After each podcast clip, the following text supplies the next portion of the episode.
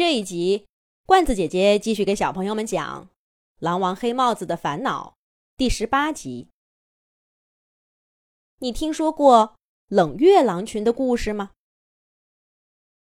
弯月梅的讲述从这样一个问题开始了：冷月狼群是近几百年来这一带出现过最大的狼群，巅峰时期足足有近百只狼。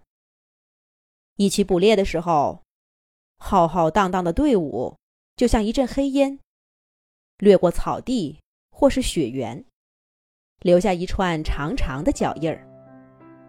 别的狼群能捕到一只野牛，就是天大的幸运。冷月狼群却总是盯上三头牛，兵分三路，个个击破。饱餐过后，再凯旋而归。而这一切。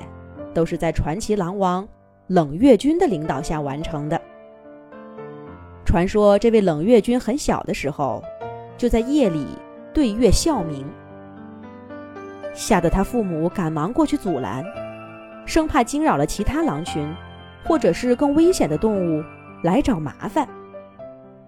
可奇怪的是，见到这一幕的狼都停下来，恭敬地看着冷月君。方圆几里的狼群，也都发出笑声应和，成了一道奇观。不久以后，长大成年的冷月君，独自捕猎了一头驯鹿。当他披着一身银光闪闪的毛发，站在山路的光影中时，胸前的点点血污向群狼宣誓：新的狼王诞生了。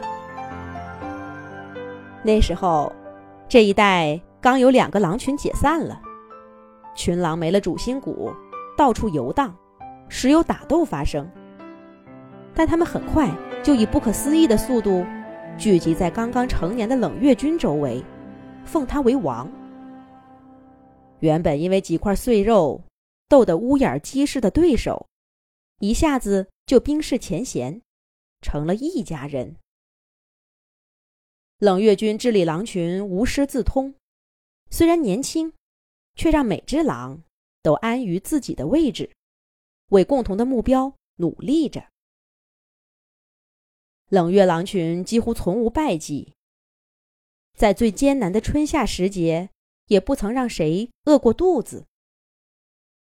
冷月君和他的妻子统治狼群十几年，慕名而来的狼数不胜数。每一次出现挑战者，都被他们无情的打退了。后来，冷月君最出色的儿子山泉继承了狼王的位置。就是在这个时候，冷月狼群的数量达到了顶峰。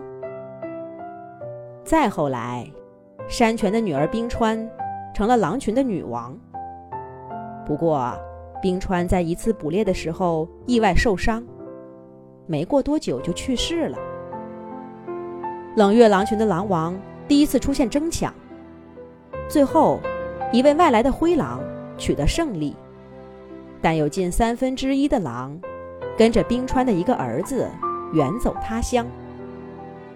冷月狼群从此盛况不再。到这位狼王的暮年。狼群已经从巅峰期的近百只狼，变得只有三十几只，半数的领地也丢掉了。而在他的继任者手中，厄运始终缠绕着这个曾经的传奇狼群。先是遇到奇怪的瘟疫，当年出生的小狼全部都染病了。后来又莫名其妙的被一群猞猁盯上。狼群竟然不敢一战，东躲西藏，却还是保护不住孩子们。在这阴云笼罩之下，群狼接连出走。当时的女狼王是山泉君的一位曾孙女，她去世以后，就只剩下前一年出生的大女儿，还有一个还是小宝宝的小弟弟。动物们。起先还见过这位姐姐带着弟弟在狼群的旧领地捉兔子。后来，一个新狼群占领了这里，他们俩也不见了踪迹。有人传说他们已经不在人世了，也有人说他们去了很远的地方。纵横几十年的冷月狼群从此落幕了。黑帽子一边听弯月梅讲，一边回想着他从前听到过的故事。等讲完了，也想完了。黑帽子看着眼前的弯月梅，再看看忙活着藏肉的阿辉，恍然大悟。所以你们俩是？弯月梅点点头说：“没错，没错，我们俩是冷月狼群最后的两只狼。没想到黑帽子竟然遇到了传说中的狼。接下来会发生什么事儿呢？咱们下一集讲。”